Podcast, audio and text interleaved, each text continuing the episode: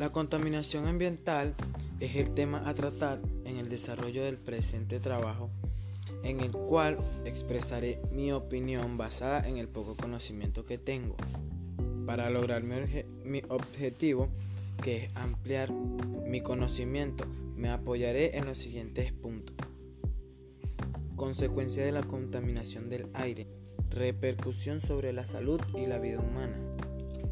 La contaminación del aire en las ciudades y fuera de ellas es un asunto muy relevante, pues se trata de un problema que afecta negativamente a la sostenibilidad ambiental y como consecuencia a nuestra propia salud. Sostenibilidad que a mi juicio se basa en dos ideas claves.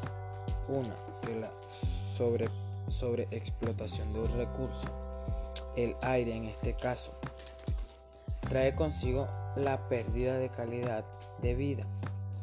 La otra es que somos deudores y dependientes de la naturaleza. Bueno, este fue mi podcast.